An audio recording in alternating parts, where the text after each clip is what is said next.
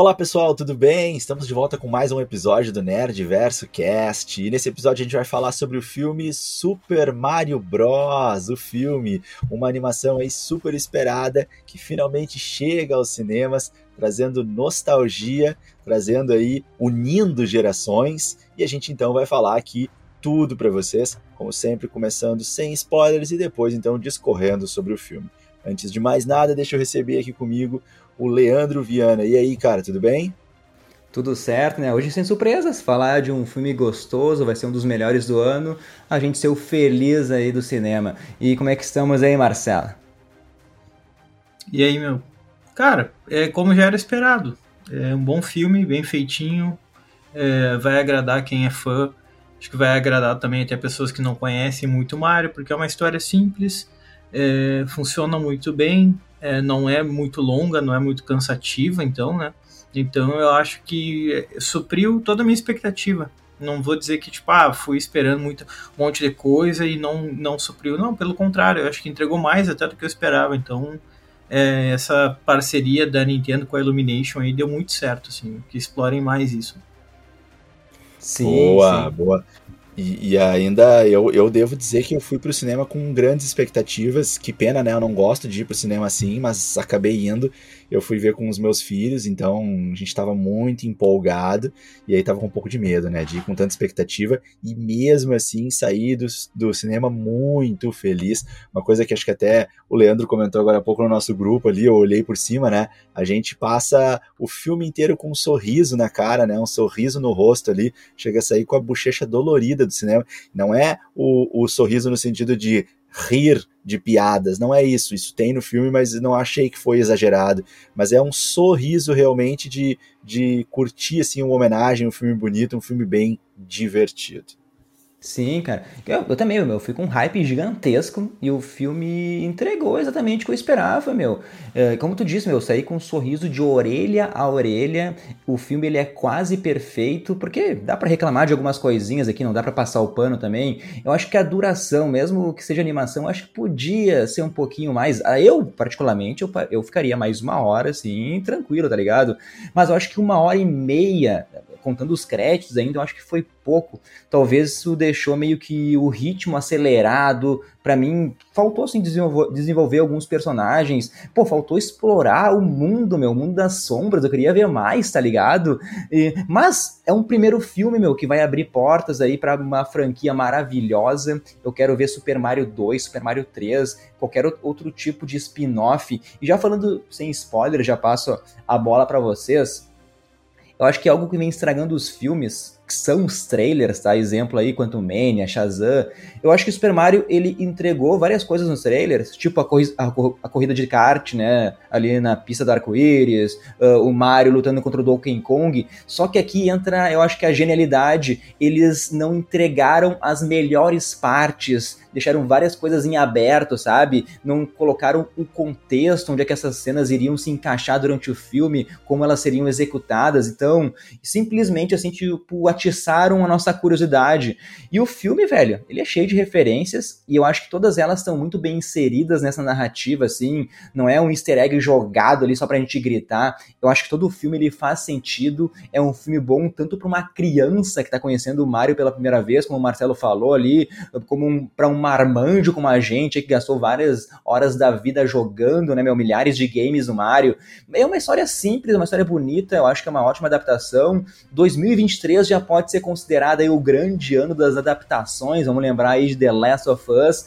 Mas finalizando, velho, Super Mario aí é um filme simples, mega divertido, te faz sair feliz do cinema, te faz querer mais, Marcelo. Não, não, a ideia é essa. Eu acho que, na verdade, eles nunca nem se propuseram a fazer outra coisa, assim. Eu acho que eles lançaram trailers demais antes, até, na verdade. Não sei quantos trailers eles fizeram, mas eu vi que no último já tinha uma galera reclamando, falando, pô, se sair mais um no fim, vai dar pra ver o filme inteiro pelo trailer, assim.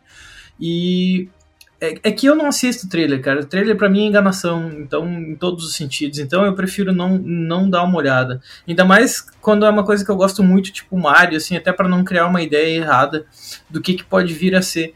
Só que toda a expectativa que eu criei ali, eu acho que ela foi bem, bem suprida.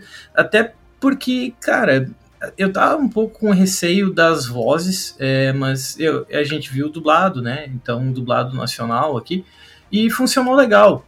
Eu, eu, eu queria ter assistido, na verdade, assim, eu acho que eu daria mais ênfase pro legendado, porque eu tava muito. Eu tô muito curioso para ver como é que ficou a voz do Chris Pratt como Mario. É, que o Seth Rogen como o Donkey Kong e o Jack Black como Bowser. Então eu tô bem curioso ainda para saber se funcionou é, as vozes deles ali. Mas uh, em termos gráficos, cara, eu acho que é possivelmente um dos CGs assim, mais bonitos que eu já vi em termos de animação. Dá pra ver o pelinho na, na, no chapéu do Mario, quando se aproximava, dava pra ver o tecido, aquilo, aquilo ali. É um negócio de outro planeta, assim, cara. E em termos de história, eu fiquei muito feliz de ver que na produção estava envolvido o Shigeru Miyamoto, que é o criador do Mario. Então, ali já dava para ver que ia ser um negócio simples porque o Shigeru Miyamoto sempre deixou muito claro desde o início que, tipo, videogame é para ser um negócio simples e divertido. Nem todo videogame tem que ser um negócio pesado e com histórias complexas e, dramas e, e choro e grito e dor. É, o cara chega cansado do trabalho, o cara quer catar moeda e, e matar a tartaruga. Ponto. Então, se ele está envolvido também na produção do, do, da animação, ele vai colocar ali o dedo dele falando: não, mano, não é para criar histórias profundas e complexas. Então, dando uma olhada aqui nessas críticas especializadas que saíram, tem uma galera sentando pau ali, dá para ver pelo Rotten Tomatoes. Meu, uma galera falando, tipo, não, porque eu queria uma história mais complexa. Porra, velho, então nem veja Mario, velho vai ver outra coisa, então. Não faz o menor sentido, tipo, tu querer ver um negócio baseado no mundo do Mario querer que isso tenha, tipo, uma complexidade histórica cheia de drama e filosofia por trás, velho. Qual é o sentido disso? Nunca foi a proposta. Por que, que agora teria? O cara que vai assistir o Mario, ele tem que ter o mínimo de respeito para saber o que, que é o Mario. Ele foi criado baseado no quê? Com qual essência? Com qual objetivo? Por que, que mudaria agora, ao longo do filme dele, para agradar meia dúzia de marmanjo aí. Não, eu acho que ele é sim voltado para os fãs, mas ele vai agradar inclusive quem não é lá muito conhecido e vai acabar até se afeiçoando a figura do Mario, porque é um filme todo bonitinho e tudo mais. Então eu acho que ele cumpre a, a sua missão de fortalecer a imagem é, do Mario, que nem sei se tem como fazer isso mais, na verdade, porque é um dos personagens mais conhecidos do mundo aí.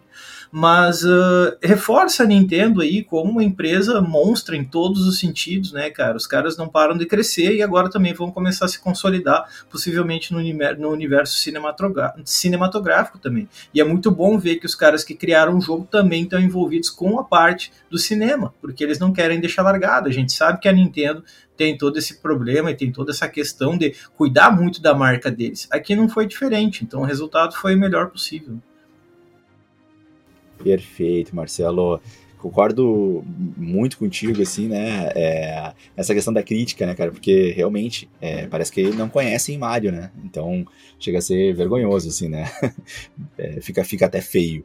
É, eu vou aproveitar aqui a oportunidade para pedir desculpas aqui publicamente ao Marcelo, né, que foi comigo assistir na, na sessão, e aí o meu filho sentou atrás dele ali e ficava o tempo todo cutucando ele ali, querendo fazer algum comentário ou pelo menos apertar a mão do Marcelo, né? Meu filho é muito fã do Marcelo, então o Bernardo ali talvez tenha distraído o Marcelo em alguns momentos, espero que não tenha estragado a experiência, né?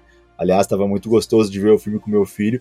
O meu filho, apesar de ser né, super novo dessa nova geração, ele consome bastante, assim, uh, um pouco das coisas retrô, né? Talvez por mim, talvez pela internet, enfim. Então ele ama Mario e, e, nossa, foi, foi muito legal ver ele. Ele fazia o tempo todo no filme assim, o tempo todo assistindo o filme e, e muito, muito, muito empolgado, né?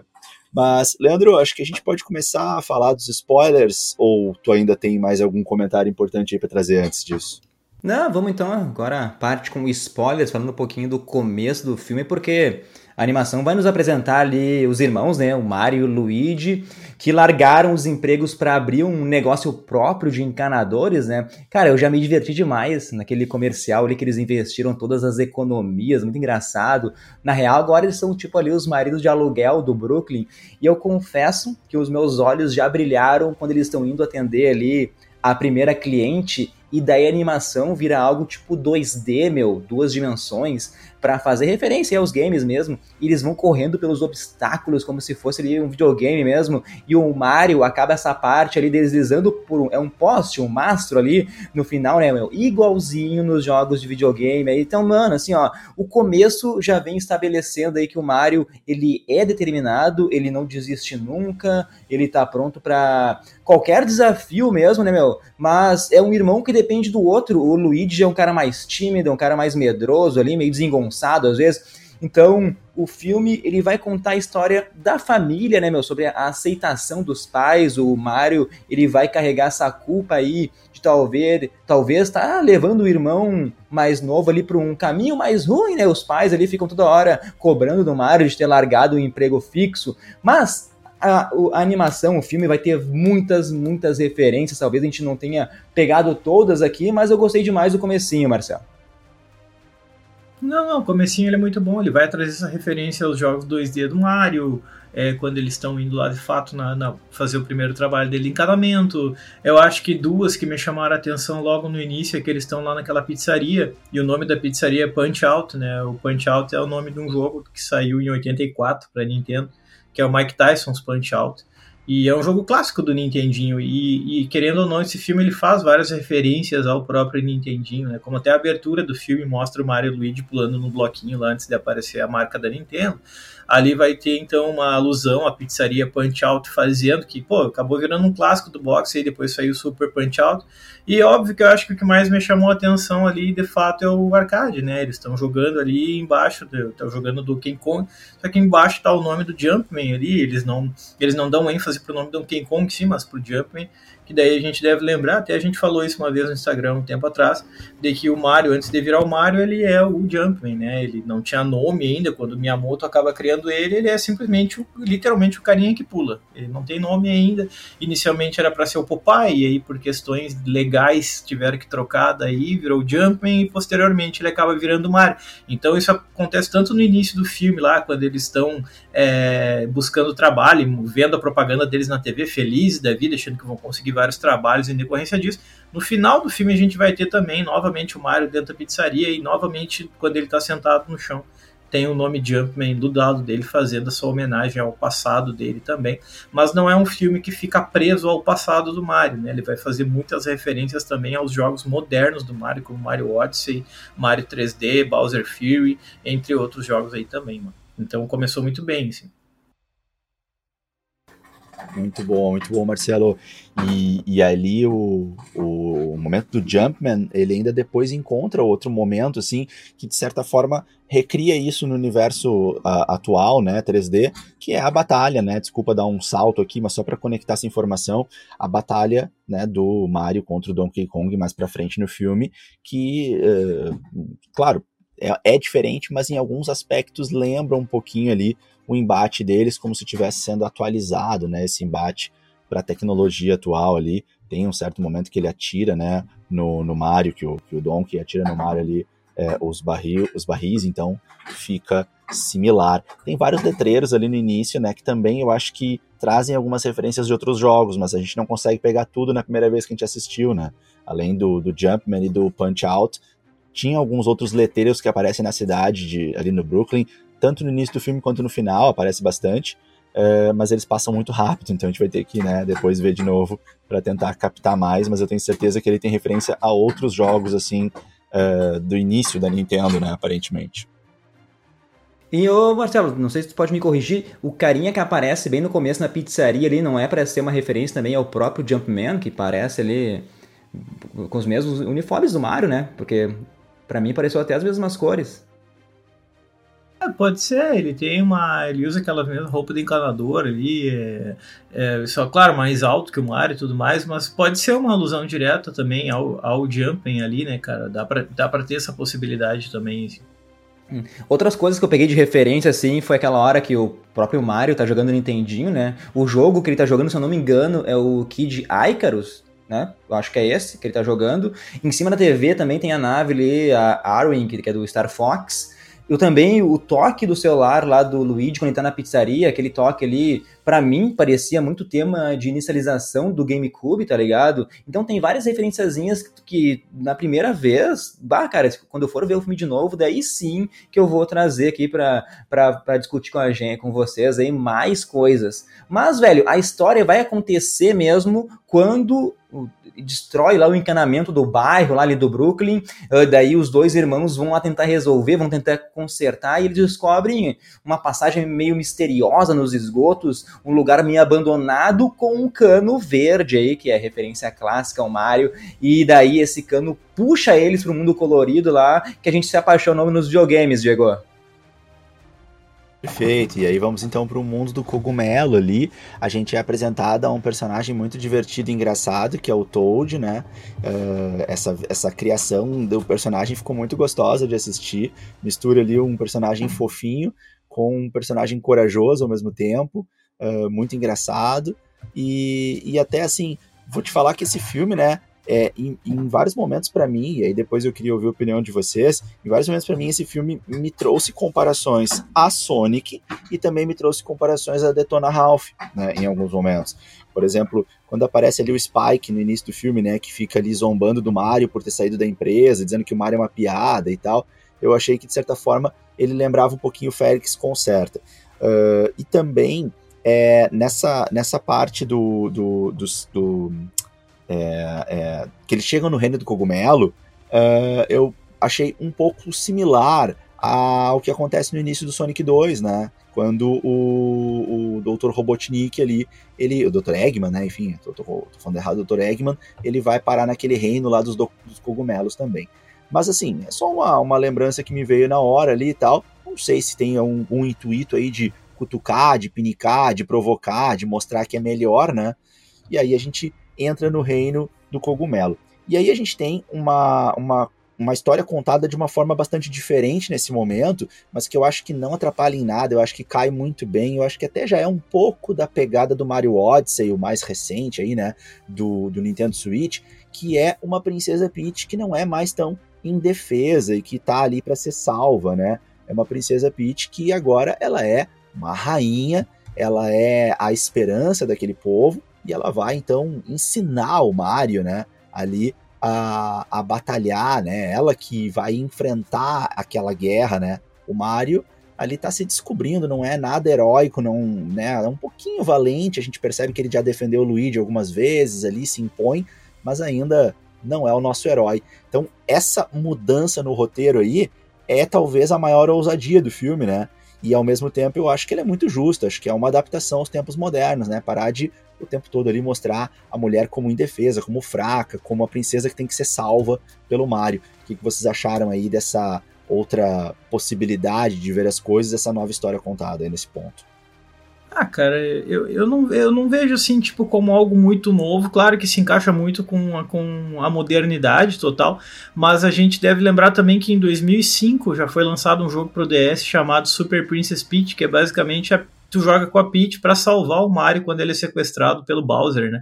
Então, quando começou a aparecer nos trailers ali que possivelmente a Peach pudesse ser protagonista da história, um monte de, de, de, de cara, obviamente, já veio começar a chorar. Ah, porque aqui tem uma agenda feminista de colocar a Peach como protagonista. Eu falei, cara, não é querer colocar a Peach como protagonista, a Peach é protagonista. Quando a gente joga, tipo, o Mario 3D Land ou 3D World, tu pode jogar com ela, ela faz os mesmos movimentos que o Mario, ela sobe os canos e quebra bloco e pega, pega ali os, os potencializador e tudo mais. Então, tipo assim, a Peach ela tinha aquela ideia da princesa indefesa lá na década de 80 e 90 e aquilo foi morrendo com o tempo, né? Então achei muito natural eles colocarem isso. Só que sim, eu concordo contigo que tipo é, é uma coisa que ficou muito, muito legal e, e bem massa para nossa época, para nossa era, com tudo que a gente tá vivendo.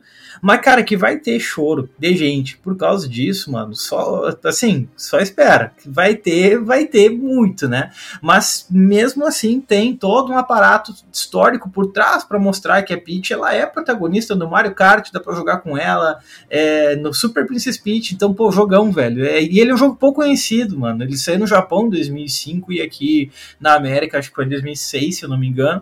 Mas é muito doido também ele vai explorar a Peach mais como um protagonista também. E, e, é muito legal, porque ela faz aquele circuito que ela obriga o Mario a fazer, tipo, ó, oh, tu é um humano, tu quer salvar o teu irmão, vamos então, é, tu vai ter que correr essa pista aqui. Mano, ela faz aquilo ali super rápido, na maior facilidade, né? Então ela vai meio que ensinar o Mario ali, porque o Mario quer resgatar o irmão que acabou pegando um desvio ali na hora que ele entrou pelo cano lá no Brooklyn, e ele acaba caindo no Reino das Sombras, né? Ali tem uma referência muito legal que eu curti, foi o Luigi andando com aquela lanterna no escuro e se tremendo todo, que é uma alusão direta ao jogo do Luigi, que é o, o Luigi's Mansion, né? E o Luigi's Mansion, para mim, é um dos melhores jogos baseados no mundo do Mario e tal a gente sempre tem que lembrar que o mundo do Mario é muito maior do que jogos do Mario só, né? Então eles fazem alusão a eles também nessa animação. Por exemplo, a gente vê que o, o Toad ele anda sempre com uma picaretinha na mão e um saco de, de, acampamento nas costas. Aquilo ali é uma referência direta a um jogo dele que chama Captain Toad Treasure Tracker, que eu tenho aqui, eu jogo ele pra caralho, pra mim é um dos melhores jogos que tem, cara. Ele saiu pro Wii U, depois ele saiu pro Switch. Então, assim, é, é um jogo que, óbvio, tem o Mario como protagonista, mas ele dá muito espaço, então, pra Peach também ser protagonista. O Toad, ele tá com um espaço de humor, mas também vai fazer referência ao Captain Toad Treasure Tracker. E o Luigi também vai ter um espaço maior para mostrar a relação orgânica que ele tem com o Mario, mas também vai fazer referências a jogos típicos do Luigi, como Luigi's Mansion, que para quem não conhece, para quem nunca jogou, velho, eu já deixo indicação aqui para ir jogar, porque, porra, é bom demais, mano. Qualquer um dos três é bom demais. E o Luigi's Mansion é legal de jogar no arcade, né, Marcelo? É massa de jogar assim no telão, assim, vai jogar num, num shopping, assim. É muito, muito massa. Esse é um jogo que eu realmente gosto demais. O Super Peach Princess eu não conhecia, Marcelo. Muito legal saber da existência desse jogo aí. De fato, quando tu falou que ele é pouco conhecido, é, fez sentido. Eu nunca tinha ouvido falar. E o Captain Toad uh, Treasure eu também já joguei, joguei um pouco, achei muito divertido, muito legal. Joguei no, no Wii U. Aliás, né, a gente passa por muitas referências, e aí tu falou sobre todo esse universo que é contemplado, né, e eu queria incluir aí é, de certa forma, um convidado especial e, e, uma homenagem, que é o Donkey Kong, né? Porque o Donkey Kong, a rigor, ele não é do universo do Mario, mas ele dá origem né, ao Mario quando surge o Mario lá nas antigas do Jumpman, né? E eles voltam a se encontrar ali uh, no, no, no, Mario Kart, no Super Smash Bros., que eu também acho que foi, de certa forma, citado no final, nas batalhas em conjunto. É, o, o, então, eu acho que trazer o Donkey Kong eu acho que foi uma bonita homenagem, assim, apesar dos jogos não se comunicarem tanto, é, é o início de tudo, né? E são personagens ambos muito carismáticos da Nintendo.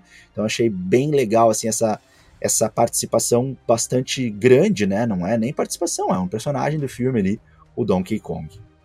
Agora, vocês falaram demais, agora já pensava. Primeiro, eu concordo com o Diego. Só Logo que o Mario chegou ali no, no mundo, velho, eu achei muito legal que eles têm aquele caminho para percorrer até a, princesa, pra, até a Peach ali. E daí tem várias piadas de entrar por um cano errado, sair por outro. Eu acho que é muito divertido isso, sabe? E daí também tem uma hora muito legal que mostra os mapas do mundo naquele conselho com vários Toads, meu. Então, acho bem legal. E quando o Mario conhece ali a Peach, ela, como eu concordo com o Diego, eu acho que não, ela não é uma princesa indefesa, ela é muito mais segura de si, assim. Eu acho bem legal isso, meu. Porque vai uma menina aí pro cinema, vai ver uma Peach fodona, velho. Ela consegue ali fazer aquele treinamento pulando, quebrando tudo. Ela depois ela tem uma moto toda estilosa, né? A Peach ela vai bater de frente com o Bowser, né, meu? Então eu gostei muito disso, porque não é só o Mario tentando salvar a princesa assim, né? Na real, o Mario, ele precisa da ajuda da princesa para salvar o Luigi, tá ligado? Então, uh, o Luigi ele tá ali com um grande vilão, com o Bowser, né? Então, como o Marcelo falou, a princesa Peach ele tá ensinando pro Mario como é que ele vai ter que se portar nesse novo mundo que ele tá conhecendo. Na real, tem uma hora perguntam lá pra Peach, né, quem é que é esse maluco aí de boina vermelha? Daí ela solta assim, ó, ah, não é ninguém, né? tá comigo aqui, todo mundo, ah, beleza, ela é princesa, ela sabe não de é, tudo. Não, né? é, não é ninguém importante, ela fala, é. né? Não é ninguém importante, né? E, então, é. essa a brincadeira, né? Tipo, pô, o nome do filme é Super Mario, é ele que começou tudo e ela manda essa, não é ninguém importante. Aí todo mundo vibra. É! É. Sim, ela não tem que dar satisfação, mas eu, eu, eu acho que não tem que passar o plano. Eu acredito que faltou assim um desenvolvimento melhor da princesa com o Mario, porque eles se conhecem e já viram super amigos, né? E, então, para mim acho que foi tudo muito corrido e daí foram pro treinamento. Agora o Marcelo falou do Bowser, né, quando ele vai ali. Eu vi a versão dublada também, que nem o Marcelo, né? E para mim, para mim é incrível, meu. Eu olho pro Bowser e eu imagino o, o, Jack Black, velho. Ele tá com a cara do Jack Black, meu. Ele tá incrível. Todas as críticas de, que estão soltando aí as gringas estão exaltando a atuação na dublagem do Jack Black. Eu tô muito uh, ansioso, não é ansioso, mas eu tô interessado em saber como é que foi isso. Eu quero ver legendado esse filme aí. Então, o Bowser, ele tá um vilão meio bobinho porque é um filme para criança, tá ligado? Mas ao mesmo tempo, ele também tá ameaçador. A primeira cena dele lá conquistando os reinos dos pinguinzinhos ali, né? Pegando a super estrela ali, a mega estrela, tá bem divertido. Como eu disse, o Mario e o Luigi, eles são puxados aí pra esse universo, só que eles se separam, né? O Luigi, o o Marcelo falou, ele vai ali pro Reino das Sombras, velho. E eu queria ver mais, meu. Eu queria ver a tartaruguinha esqueleto ali que se quebra e volta à vida. Eu queria ver mais dentro da mansão. Eu queria ver o Luigi percorrendo ali dentro, sabe, meu? Ele todo medroso ali, desajeitado. Então, eu acho que não custa nada colocar ele explorando isso num próximo, num próximo filme, no Super Mario 2, por exemplo. E como eu disse, o objetivo do vilão ali do Bowser ele até me surpreendeu, nem esperava isso, meu. Ele queria se casar com a Peach, velho. Então, então ele queria dar aquela super estrela assim de presente e daí os dois juntos poderiam assim conquistar os mundos lá. Então, cara, é simples, para mim também é ótimo. E passando a bola aí pro Marcelo, já comenta aí, meu, sobre o Bowser tecladista, trilha sonora impecável, Marcelo. Ah, não, o Bowser ele ficou muito bem feito, muito bem feito. Na verdade, todo o exército dele ele ficou muito bem feito desde o primeiro momento que aparece no filme. É, ele chega com aquela, com aquele navio flutuante dele lá, com aquele reino flutuante, já começa a tocar a música do clássico do Super Mario, do Super Nintendo, que quando tu joga em cima daquele navio, muito legal. Então a gente vê toda a variedade que tem dos Koopa Troopers, dos Goombas, é, de todos os monstros que tem ali, cara. Então então, tipo, porra, é, eles fizeram o Bowser e todo o contexto em torno do Bowser, tipo, muito bem feito, foi muito bem construído. Uh, eu também quero ver o Jack Black fazendo, por isso que eu falei, porra, não desfazendo a dublagem nacional, eu acho que os caras mandaram bem, até para mim foi uma surpresa, na verdade, sobretudo o trabalho do Toad, eu acho que o trabalho do Toad ficou excepcional, assim, todas as dublagens foram muito boas, mas a do Toad ficou, cara, muito, mas muito boa, ficou engraçada, ela lembrou muito umas dublagens que tinha nas antigas, que saía de uns desenhos do Mario, que as dublagens aqui do Brasil eram muito boas, porque eles pegavam gírias locais e colocavam é, o Toad, ele falava muito como um gaúcho, ele falava tu e tudo mais, e ele era todo meio chinelo, ele falava um monte de coisa que não poderia falar, assim. Então eu acho que ele puxou, ele meio deve ter se inspirado nesses antigos desenhos do Mario, que hoje acabaram virando até meme, quando a galera encontra na internet, faz muito sucesso, assim. Agora, realmente eu preciso muito ainda ver, sobretudo a cena do piano, a hora que ele tá cantando, ele tá se declarando para Pete lá, o Bowser, eu queria ver o Jack Black cantando para ver como é que ficou, mas por curiosidade, até porque a gente sabe que o Jack Black tem essa veia artística musical também, né, cara? A gente viu isso no High Musical, na banda dele, o Tenacious D, então seria legal ver ele também cantando, mas eu acho que nós vamos ter bastante escassez de salas de cinema com a versão legendada desse filme, então tô vendo que meio que a saída vai ser basicamente esperar sair em algum streaming aí, sair online para poder assistir depois a versão legendada. Mas, é, cara, muito engraçado essas cenas no cinema, todo mundo dava risada quando ele começava a cantar ali, meio que professar o amor dele pela Peach, né? Tipo, ele tem uma relação de amor e ódio, tipo, ah, agora eu tô com a estrela, ela vai casar comigo. Ah, se ela não quiser casar contigo, bom, daí eu destruo tudo e eu mato todo mundo. Basicamente basicamente essa é, a, é, é, o plano, o grande plano infalível do Bowser, né? Mas ficou muito bem feito, cara. Em termos estéticos, todos os personagens foram construídos de um jeito muito fiel, ficou lindo demais, cara. A Illumination tá, tá de parabéns, assim.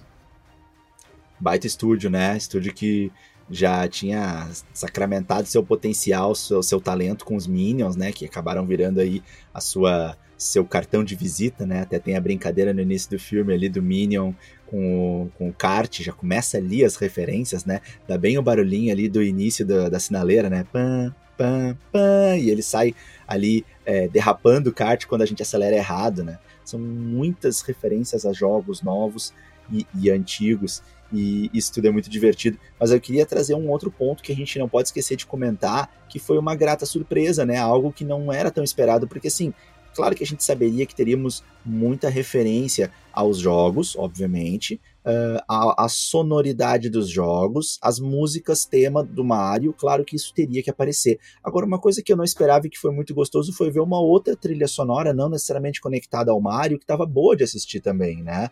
A gente teve ali uh, a, a, o Thunderstroke, né, que, que, que tocou no, na parte acho que do, da galera montando seus karts. A gente teve é, uma outra um pouco mais, mais anos 80, que eu não vou me lembrar agora qual era. Take On Me. Do Ahá. Take On Me, eu tava na dúvida se era essa. Mas Cara, eu, eu, deixa eu te interromper, eu confesso que eu não gostei tanto, eu preferia ficar nas trilhas do Mario. Acho que Take On Me, não, tô pensando ainda. Ah, entendi, entendi. Achou um pouquinho desconectado. É, eu, eu gostei, eu gostei bastante. E também aquele momento que o Marcelo tava trazendo ali, né? Que tava rolando meio que um showzaço de rock lá no exército, né? E aí tava todo aquele clima assim, meio badass, né? Aquele clima fodão, assim.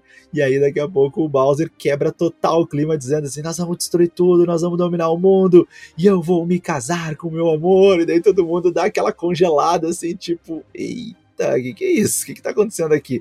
Então essas brincadeirinhas aí foram legais. Marcelo, eu queria jogar para ti uma pergunta que é uma dúvida real, porque eu não, não explorei né, muito o Mario Odyssey do Nintendo Switch, apenas acompanhei algumas gameplays.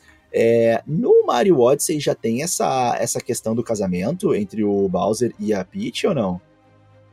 Ah, isso é coisa mais, é, mais antiga, né? Dos jogos ali. Tipo, o Bowser ele meio que rapta ela. Quando ele rapta ela nos jogos, fica meio que subentendido porque ele quer casar com ela, né? Tipo, ele vai lá pegar ela à força, assim. Mas isso sempre existiu. Agora no Odyssey, cara, no Odyssey é uma coisa que eu acho que não é, não, não é explorada, assim. Até porque isso é uma pegada muito mais batida, né? Mais antiga, assim. Então eles tendem a explorar isso mais nos jogos antigos mesmos, de fato, né? Mas eu acho que funcionou muito bem no filme, assim. Acho que ficou muito legal legal essa parte de trazer, porque ficou engraçado, na verdade, né? Ele ali com aquela sensação de ele todo inseguro, pô, aquele tartarugão gigantesco, mas inseguro de, de, dos sentimentos dele, muito bom, cara. Vamos então, continuando o filme, eu acho que o grande plano da Peach era conseguir ajuda, ajuda lá do exército dos Kongs para combater o Bowser, né, meu, que estava indo em direção ali ao reino dos cogumelos. E nesse caminho, daí tem um monte de referência de outros mundos, outros reinos. Tem o deserto, tem Odyssey, tem lá o reino dos Yoshis, né, cara? Tem, aparece também uma conversa com a, a flor ali que dá poderes de fogo.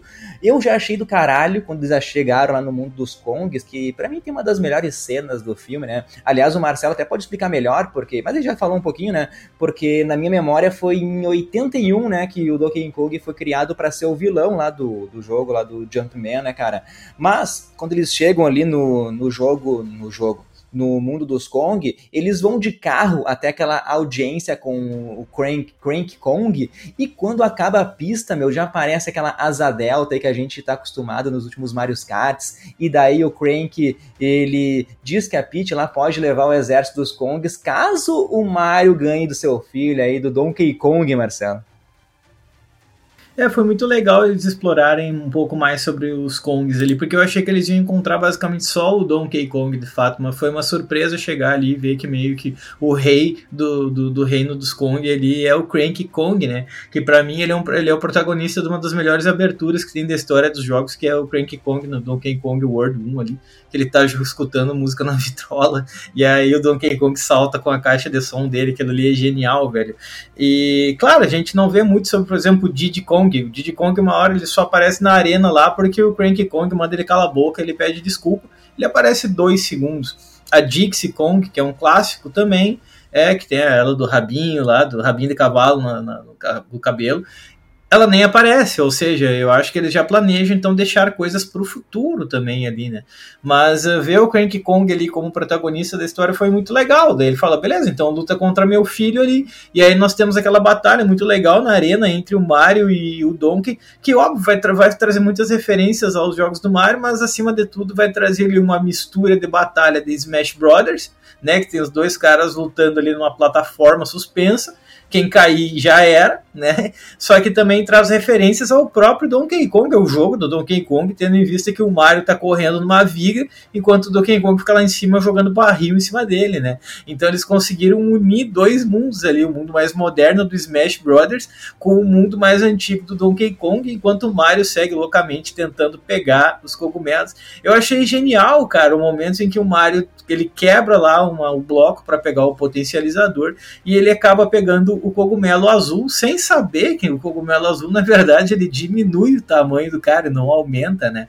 Então, isso aí foi uma brincadeira com os jogos também, que eu achei genial, cara. É, esse para mim foi um dos pontos altos do filme, inclusive, né?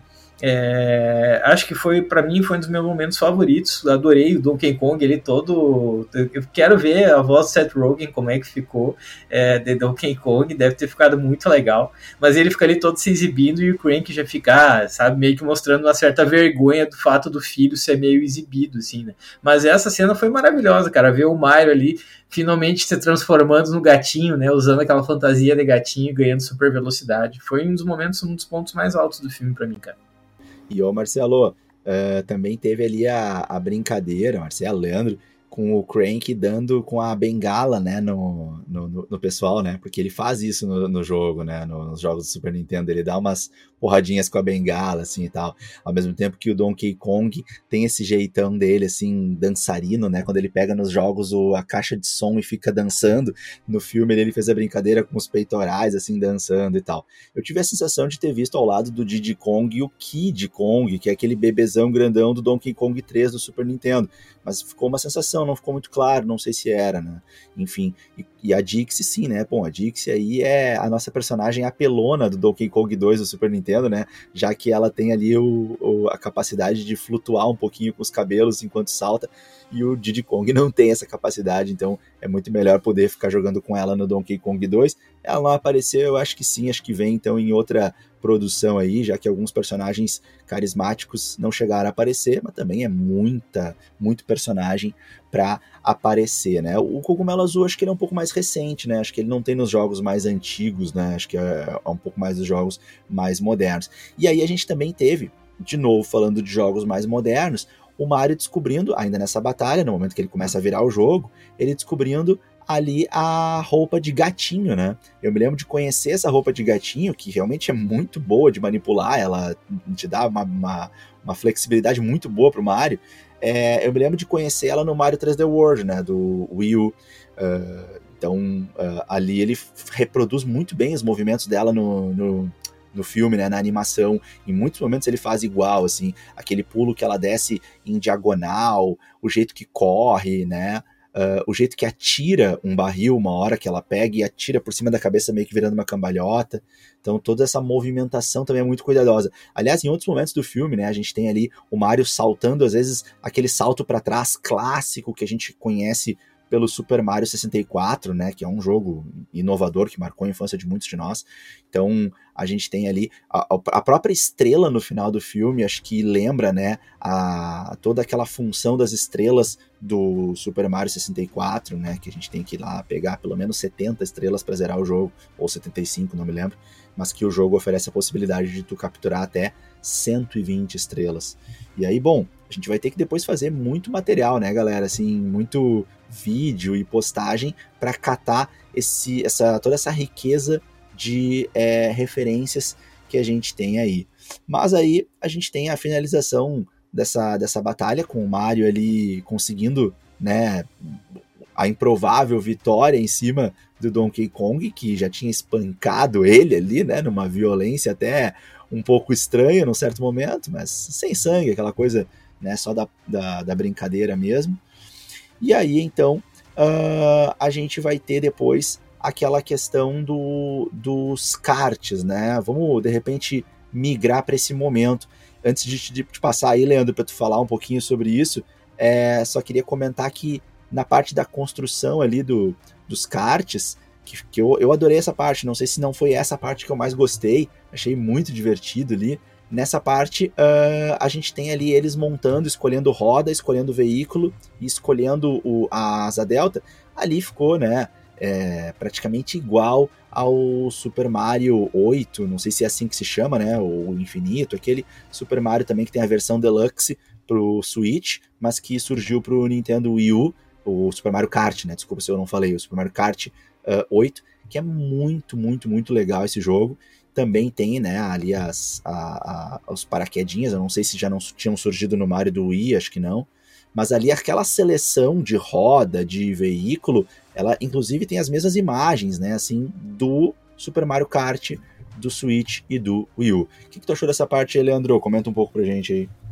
Ah, cara, achei demais, meu, a construção dos karts ali. Eu me senti jogando videogame na casa do Marcelo, escolhendo roda, escolhendo ali se eu quero carro, se eu quero um moto a cor do, do, do, do, estilo que eu vou querer. E lembrando, né, que o Donkey Kong, o jogo dele foi de 94, e faz sentido ele estar tá nessa parte do kart, porque antes de 94 ele voltou a aparecer no jogo do Super Mario Kart 92, né? Nessa época ninguém lembrava mais que ele era o vilão lá em 81, meu.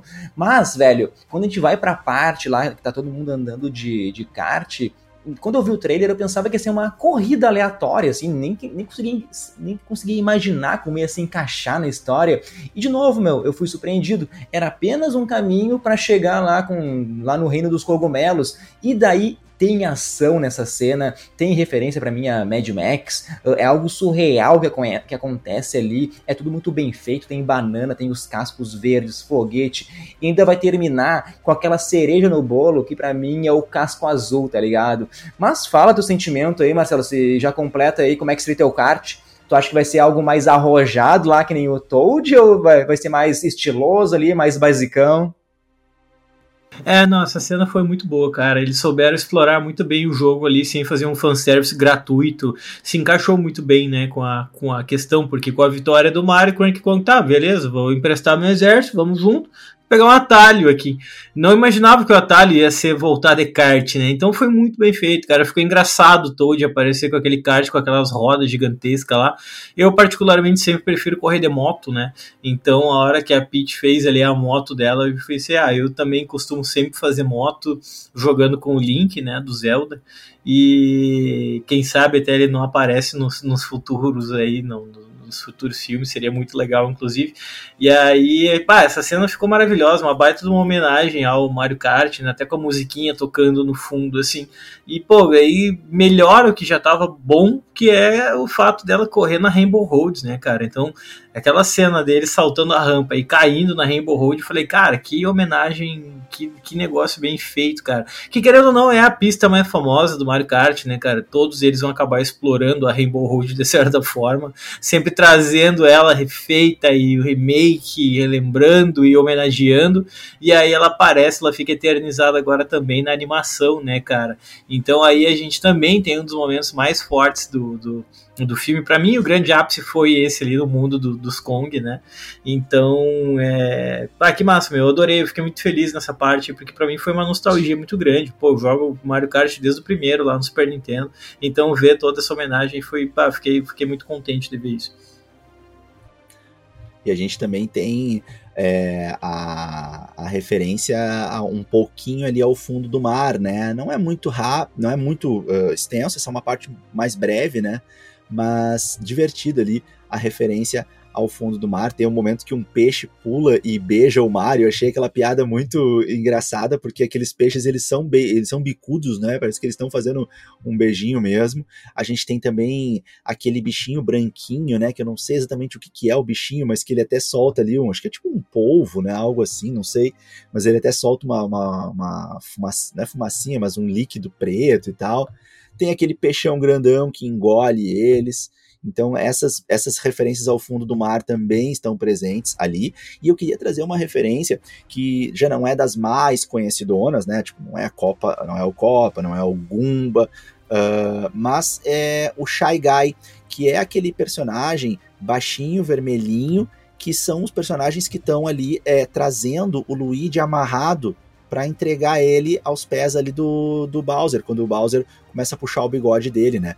E esse personagem Shy Guy, ele não aparece muito uh, nos, nos jogos uh, mais tradicionais do Mario. Ele vai aparecer no Yoshi's Island, que é, seria o Super Mario World 2 do Super Nintendo, né? Ele vai aparecer também naquele uh, Super Mario estranho, que é o Mario 2, assim, que, que aparece no Mario All Stars. Uh, ele aparece também como um corredor dos novos Super Mario Kart, dos mais recentes, né? E, e, é um personagem bonitinho, querido, só que ele não, não é tão frequente né, nos episódios, mas eu achei legal ele estar tá presente. E eu senti a falta, voltando a uma fala anterior do Leandro, que aí eu queria comentar e na hora não, não me liguei, eu senti a falta, né, claro, no mundo das sombras, de explorar um pouco mais os castelos, que são muito legais no Mario como um todo, né? E também os fantasmas, cara. Os fantasmas, assim, poxa, cabia, cabia uma piada bem legal. Claro, a gente sabe que tem espaço para isso em próximas produções, a gente torce muito para que venham muitas produções divertidas como essa, né?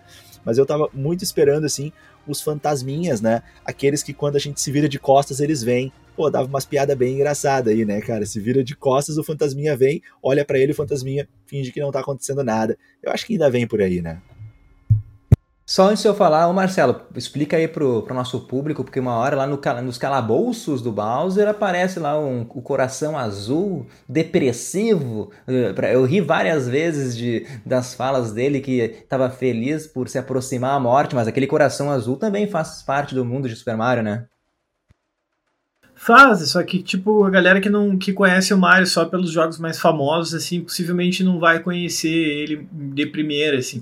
Aquelas cenas ficaram muito legais, porque vão trazer ali os pinguins lá do, do, do, do Reino Gelado, ficou muito legal, o Rei Pinguim lá no meio.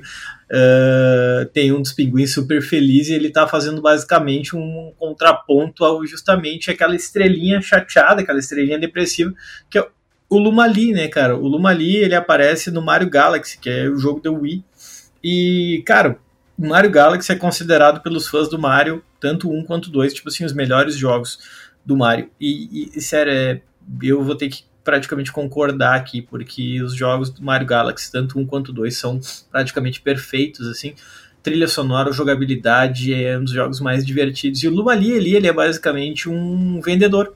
Ele trabalha como vendedor, tanto no 1 quanto no 2 ele vende produtos. Tu tá ali, daí tu pode comprar vida, tu pode comprar é, potencializador, alguma coisa, tudo para ajudar o Mario na sua jornada, né? Só que eu achei legal essa sacada que colocaram, porque no jogo ele é só um vendedor. Aqui não, ali ele é tipo uma estrelinha depressiva, meio que torcendo pela morte, assim. Cara, o negócio, aquilo ali funcionou muito bem. Eu acho que foi o momento no cinema cinema que a galera mais riu, fácil assim, era quando ele abria a boca para falar alguma coisa e era geralmente alguma coisa altamente depressiva, assim, né, mano? Ficou muito bom isso aí. Mas voltando pro filme, quando o Donkey Kong e o Mario eles chegam no reino dos cogumelos, daí é ação desenfreada, é sequência que coloca, para mim, coloca a gente dentro do videogame mesmo, como seria se a gente estivesse vivenciando essas lutas, velho. Eu não consigo nem explicar minha felicidade, eu fico todo arrepiado de, assim, de relembrar esses momentos. O Mario virando o guaxinim, o Donkey Kong pegando a, a flor, ficando de fogo. A criançada vai pirar com tudo isso, hein, Diego? Certamente, cara. E, e, de fato, né? Eu tava ali, nós estávamos naquela sessão, né? O Leandro assistiu o pessoal na cabine de imprensa, então uma sessão mais reservada, os adultos assistindo. Já eu e o Marcelo assistimos na sessão de pré-estreia para convidados. E aí, bom, muita gente com a família, como era o meu caso, né? Com crianças da sala, tem que, tem que relevar, né? As crianças ali fazendo alguns comentários durante o filme e tal. E o meu filho estava empolgado demais. Porque, como eu falei, ele conheceu boa parte do, do Mario Retro, né? Ele jogou comigo os jogos antigos, a gente zerou o Super Mario World do Super Nintendo, eu e ele, a gente zerou o Super Mario Bros 3 lá do Nintendinho, que é um jogaço também das antigas. Uh, e, e, também zeramos o Mario do Wii, né? O New Super Mario Bros, aquele primeiro que dá para jogar com os personagens ao mesmo tempo na tela, né? Enfim, ou, ou não necessariamente o primeiro, mas que é um que marca bastante. Então, meu filho ele conheceu tanto os jogos antigos quanto os jogos modernos. Os jogos modernos ele jogou alguns e outros, eles outros ele acompanhou o gameplay. Então ele estava acompanhando muito bem, assim, não é aquela sensação assim de, pô, essa galera da nova geração, essa piazada aí não vai entender as referências antigas. Ele entendia tudo, estava empolgadaço empolgado demais. E aí, claro, né, nessas novas referências, nesses mares mais modernos, a gente tem, por exemplo, a flor de gelo, né, que é uma certa novidade, assim, né, não tinha isso nos mares antigos, né, para contrapor ali com a flor de fogo. E isso faz muito sentido, né, o potencializador de gelo, porque o Bowser ele atira fogo, né? Então, bom, o gelo seria um, uma boa forma de combater, de neutralizar ele. Então é muito legal aquela parte que a, que a princesa Peach ela usa ali a, a flor de fogo para tentar ali uma revolução, né? Um, uma virada de mesa no momento que ela tá ali, de certa forma, é, é, silenciada no casamento, e aí ela, muito rapidamente, com habilidades de luta incríveis, ali ela consegue é, neutralizar muitos movimentos, né? Ela consegue paralisar as mãos e a boca do Bowser, ela consegue é, segurar um, um ataque dos primeiros soldados ali do Bowser e ainda consegue congelar o, aquela corrente que está descendo lá o, o Luigi ali para a lava, né? Então, muito massa isso. E outro comentário que eu queria fazer, que é o seguinte, na verdade, uh, duas referências rápidas aqui para não me esquecer. Uma, nessa cena de batalha final, é, até quem, quem, quem se ligou foi o meu filho, ele que me deu o toque ali, né, o Bernardo. Um, tem um momento que o Mario, uh, ele pega o Bowser pela, pela cauda e atira. E ali é referência clássica à forma como a gente enfrenta o Bowser no Super Mario 64, né, do Nintendo 64. E também uma outra questão, que daí é uma, uma impressão minha, é quando a Princesa Peach pega o machado, né, para enfrentar o Bowser. E aí vamos lembrar que o machado é um símbolo importante naquele Super Mario Bros. do Nintendinho, né? Que até é bastante repetitivo, né? Assim, a forma como tu vence o Bowser nos castelos, né? Que tu tem que passar por baixo do Bowser quando o Bowser pula, ou se tu conseguir pular por cima dele, que é um pouco mais difícil, e aí tu tem que pular em cima do machado, que abre a ponte e o Bowser cai e queima na lava, né? Assim que a gente vence ele naquele Super Mario mais antigo, né, e tal. Inclusive aquele Super Mario mais antigo que traz aquela musiquinha clássica, tananana, que é tocada no piano também num certo momento ali, quando ele convida a bruxinha para tocar junto com ele antes de prender os dedos dela. Então aqui consegui trazer algumas referências aí, Leandro. Cara, e aí, Marcelo, tem alguma coisa para falar aí da finaleira do filme? Não, só daí acho que duas referências também importantes de trazer, que é aquela bomba grandona que está presente no casamento ali, que a, a princesa Peach acaba acendendo ele no dado momento.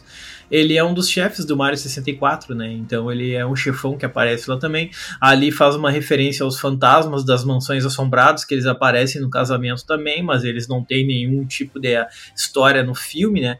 E aí a ação basicamente do Bowser é fazer o Bullet Bill, que na dublagem ficou Bill Balaço, que a bomba sair de dentro do vulcão, explodiu o reino, né, do, do, do cogumelo, Mushroom Kingdom. Só que o Mario consegue despistar aquela bala e a bala acaba entrando então no cano verde. E a explosão da bala do outro lado, na outra dimensão, do outro lado do cano, meio que acaba levando então elementos do reino do cogumelo para o mundo dos humanos, né? Então eles acabam trazendo ali para o Brooklyn, em Nova York, chega o Bowser e companhia, todo mundo ali começa então uma luta aberta pelas ruas de Nova York, né? Então achei legal essa conexão de colocar o Bullet Bill como tipo a maior ameaça assim do esquema, né? Não, vamos quase ali como pô, um negócio com toda a referência japonesa, seria quase uma bomba ali de Hiroshima e Nagasaki. Vem o Bullet Bill então pronto para explodir o reino de, de, do cogumelo e o Mario acaba salvando o dia, né? Só que acaba também ferrando um pouco lá o Brooklyn. E acaba também acontecendo uma luta intensíssima lá, enquanto os pais do próprio Mario estão acompanhando tudo pela janela, né, cara? Então, essa cena ficou muito legal. A conexão com que ela foi feita ali para juntar as duas coisas ficou muito legal. De novo, meu, eu fui surpreendido porque esse final não imaginava que eles voltassem para Nova York ali, então eu achei surpresa, achei legal. Eu fiquei pensando também, pô, alguém deve ter que pegar essa estrela, né? Por um momento passou pela minha cabeça que o Luigi poderia pegar para salvar o irmão, né? Mas daí já descartei a ideia, pô, é, é, o filme do Mario, não faz sentido o Luigi pegar a estrela. Então, para minha alegria ali, uma hora o Luigi te demonstra uh, um tom assim de coragem, né, meu? E daí ele pega lá uma tampa de bueiro para defender o Dracarys do, do Bowser, né, para proteger o irmão. E eu achei linda a cena dos dois se dirigindo, os dois pegando juntos a estrela lá, e juntos eles derrotam ali o grande vilão. Daí é final feliz, daí a estrelinha lá azul depressiva não vai gostar disso, né, meu? Mas é aquela mensagem bonitinha do filme, né? Daí é o pai reconhecendo lá que o Mario é foda. A mesma coisa com o Cranky Kong, né? Ele reconhece ali que o, que o Donkey Kong é um ótimo filho. Então é uma mensagem bonitinha aí, Diego. Com certeza, né? Vamos lembrar que o filme, ele, acredito eu, eu fiquei com a sensação de que um grande objetivo do filme é, né, agradar as crianças, né? Então, não é o principal objetivo. O filme, ele tenta né, se esticar os braços e abraçar todo mundo, então ele quer agradar nós, os saudosistas que jogaram os primeiros jogos do Mario, que acompanharam a evolução dos videogames, mas também quer ali agradar a criançada. E aí nessa, né, a gente precisa desse final fofinho, bonitinho, as piadas não são bagaceiras, não temos um sangue, não temos nenhum momento extremamente assustador. Então é o, essa brincadeira. Mas que não não não deixa de ser fiel, né? Ela não não, não foge assim do, do clássico, da, da essência do Mario, como a gente falou, como o Marcelo falou muito bem no início do, aqui da nossa conversa, do nosso bate-papo, né? Que até isso está bastante chancelado pela presença do Shigeru Miyamoto, né? É, apesar da gente ter esse cuidado com as crianças, isso não foge da essência do que é o Super Mario. E o filme ele consegue, uh, apesar dessa, dessa tentativa complexa né, de agradar públicos diferentes e tentar estar tá presente em tantas direções, eu acho que o filme consegue manter uma, uma boa coerência, uma coerência muito boa.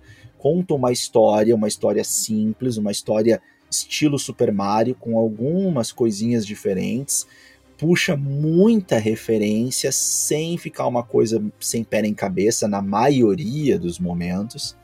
E, e, só reforça aquilo que a gente falou no início, né? A gente passa o filme inteiro com um sorriso gostoso no rosto, curtindo boas brincadeiras, boas piadas, sem exagero, sem forçar a barra e trazendo toda a nostalgia, toda a diversão que a gente viveu e ainda vive com o universo de Super Mario. Vamos então nos dirigindo aqui para o final do, do nosso podcast. Vamos dar nota antes de falar da cena pós-crédito, tá? Então, rapidamente, eu acho que Mario sim merece, meu, passar aí de um bilhão de bilheteria, tá? Tem que ser uma das maiores bilheterias do ano, porque o filme é lindo. Eu tô com vontade de ver ele de novo, né? Eu talvez ver em inglês, ver se eu acho uma, uma salinha em Porto Alegre. Cara, é uma hora e meia que passa muito rápido. Os gráficos da Illumination são perfeitos. É, é aquela minha única reclamação, cara, é que faltou tempo aí para desenvolver melhor os personagens. Eu acho que o Luigi e o Toad, eles tiveram um pouquinho tempo de tela, podiam ter mais. Eu queria conhecer os outros reinos, assim. Cara, mas tudo bem, velho. Que isso seja feito aí no próximo filme filme, eu já vejo essa franquia aí eh, com muitos filmes, pode fazer filme do Donkey Kong agora, tá ligado? Dá para explorar muito esse universo, dá para pegar o Zelda ali, que nem o Marcelo falou, então é um filme que tá abrindo portas, ele não tem aquela tensão que algo vai dar errado, a gente sabe que vai ser um final bonitinho, e tá tudo bem, cara, eu, tô, eu saio assim, felizão do cinema, com a sensação assim de dever cumprido. Então, para Super Mario filme, eu vou deixar aqui uma nota 8,9, porque eu tô reservando 10 aí pro Aranha Verso, Marcelo. É, não, cara, para mim eu acho que um 9 é uma nota justa. É, mais do que isso é um pouco complicado, porque não sei, é, para mim teria que ser algo mais perfeito, assim.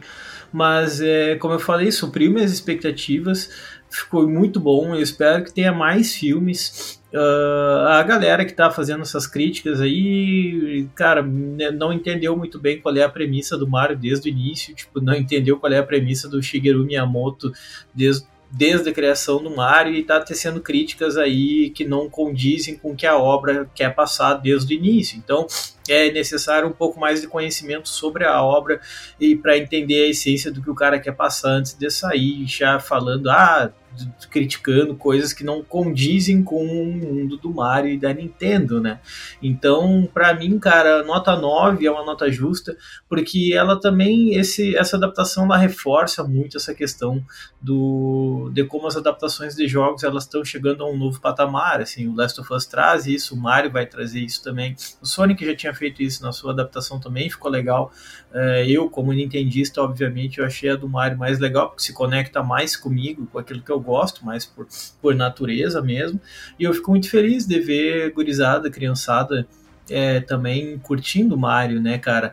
É, a questão do Bernardo ali, não, ele nunca. É só quando o filme acabou ele perguntou se eu tinha gostado, assim. Mas uh, eu fiquei muito feliz de ver crianças também lá. Até o, o, meu brother que foi junto comigo lá, ele perguntou: Cara, tu não acha estranho crianças gostarem de Mario? Porque não, eles não têm uma referência de fato para gostar de Mario o Mario quase não tem saído jogo dele específico sobre ele, não tem nenhuma produção cinematográfica sobre o Mario, então onde é que vem o amor dessas crianças todas pelo Mario? Eu falo que é um amor que passa de pai para filho, cara, um amor que passa de geração para geração, tá ligado? Então é isso que a gente vê no cinema de fato acontecendo ali, e é muito legal então ter essa presença dos molecotes, porque eles vão estar tá carregando isso daí também, né? Então o Mario é muito mais do que um jogo, e poder ver ele agora também no cinema ali, cara, foi, pá, pra mim foi um, um baita momento como nintendista, muito louco e desde moleque. É, foi, pá, fiquei muito feliz, foi um dia muito legal hoje, cara. Boa, Marcelão. Ah, falou bem demais, cara. Me representou muito nas tuas palavras aí.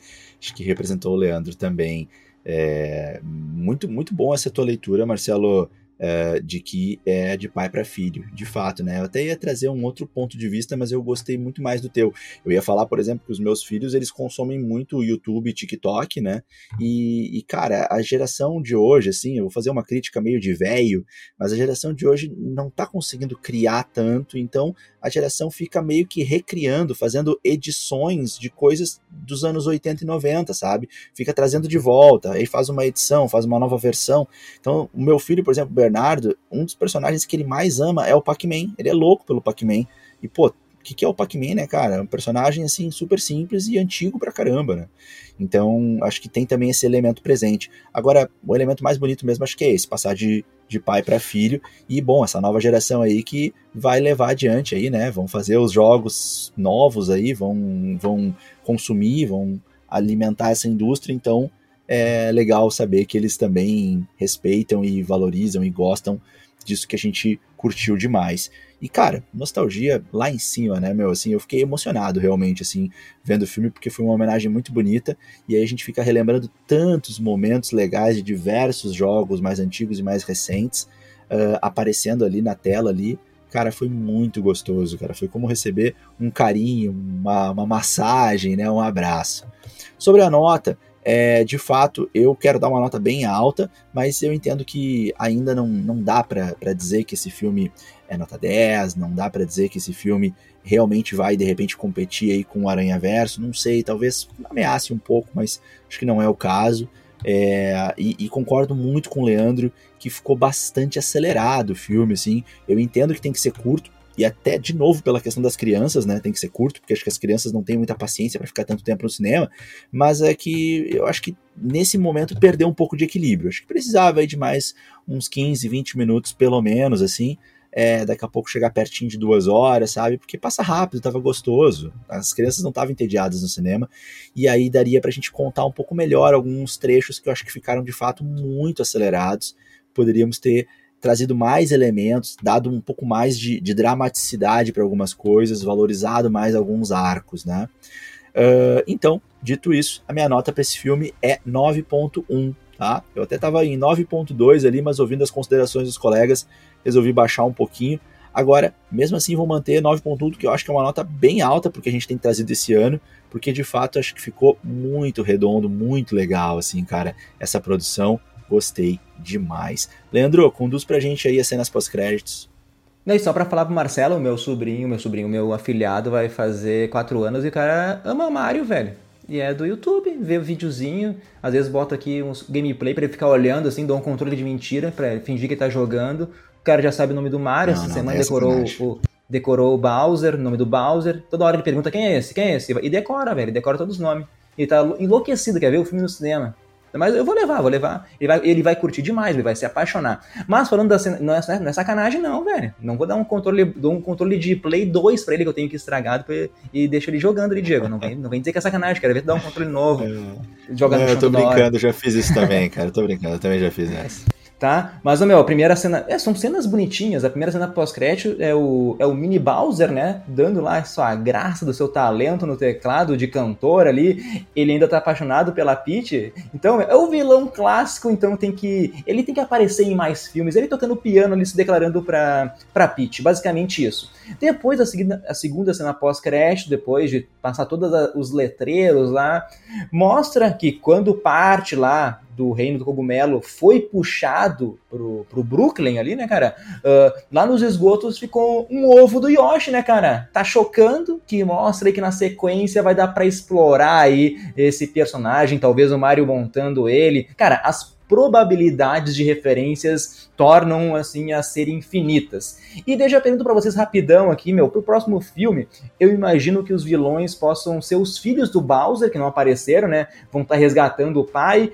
e daí com participação do, do Yoshi, óbvio. Uh, pro terceiro filme, talvez, as versões do. as versões malignas do Mario e do Luigi, né? O, o, Wario e o Aluigi né, daria para debater um pouco aí sobre ser uma pessoa boa, uma pessoa má, porque esse primeiro filme aqui é sobre aceitação da família, né? O Diego, a gente comentou no off, né, também tem aquela, não sei se tu chegou a falar no, no podcast, tem aquela parte do passado da princesa Peach, né, que dá a entender que ela veio do mundo dos humanos, né, quem serão os pais dela, então isso aí também dá para ser uma subtrama aí do segundo filme, Marcelo. Não sei se tu enxerga alguma outra coisa, hein?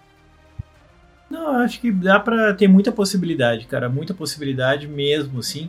Uh, eu acho que eu aposto muito na questão dos filhos do Bowser agora ser tipo os vilões, né? Vão aparecer para tentar salvar o pai. Uh, eu não sei ainda se o Wario ou a Luigi, eu acho que eu já, esse daí eu já arriscaria para um terceiro é, filme. Terceiro, terceiro. Quarto, é, porque esses aí já são personagens um pouco mais aprofundados, assim.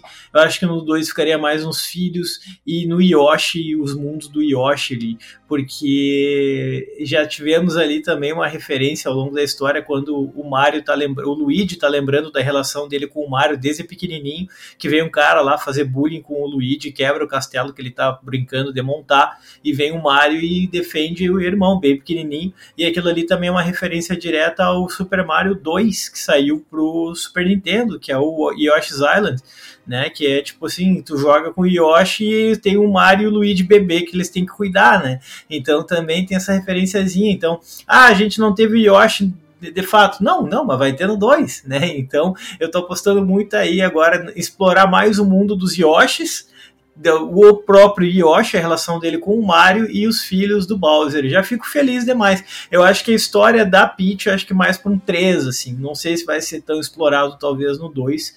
E, cara, quero ver mais o Toad também, velho. O Toad é um dos momentos mais legais do filme aí, então quero ver mais sobre ele também, mano. E assim, ó, Marcelo, quando a gente for explorar a história da, da Peach, que acho que de repente não é realmente nesse próximo, né?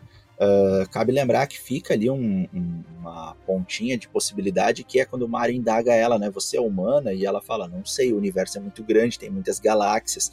Então quando ela fala isso, cara, ela deixa uma sensação de que, tipo assim, a gente pode ir para mais longe, a gente pode trazer mais para perto o Mario Galaxy. Nessa fala que ela faz, ela pode deixar uma pontinha de esperança de que a Peach não seja humana, de que ela venha realmente de outro lugar, de outro reino, e até quando vê trazer algum, algum tipo de familiaridade dela com a família que perdeu ela no passado, e nessa família pode vir a Rosalina, pode vir a Daisy, que são personagens que não apareceram aí também, né, e que são meio que princesas também, então elas podem surgir num, numa ampliação também de vizinhos aí da Nintendo no universo, né, a gente trouxe agora o Donkey Kong, e estamos falando na possibilidade do Link aparecer, também podemos falar na possibilidade do Kirby aparecer, né, que acho que é muito similar também, tá no Super Mario, tá no Smash Bros também, né, o, o Kirby tem essa possibilidade aí.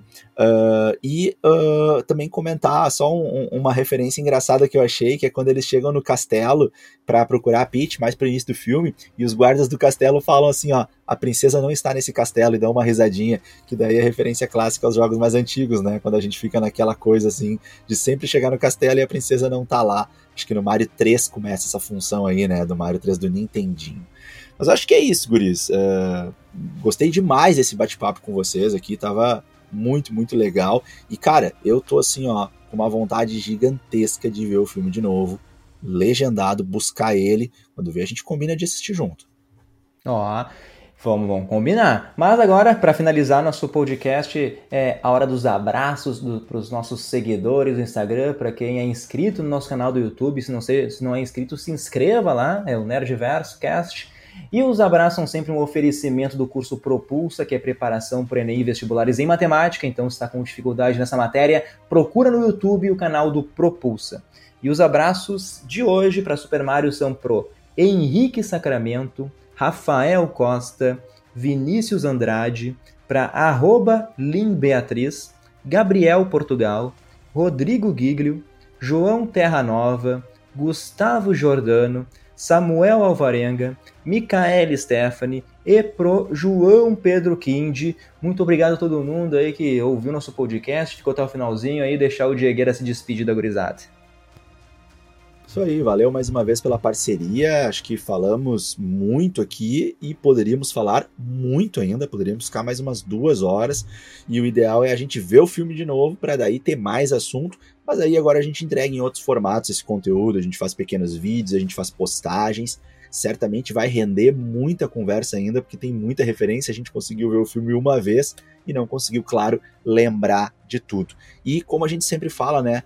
Trabalhamos para vocês e com vocês. Então, manda pra gente aí nos comentários das nossas postagens, nos comentários do vídeo no YouTube, é, enfim, manda direct, faz contato com a gente e manda aí o que, que tu achou do filme, o que, que tu mais gostou, que referências que te marcaram, que de repente a gente não conseguiu lembrar de falar aqui, contribui com a gente que isso é muito massa.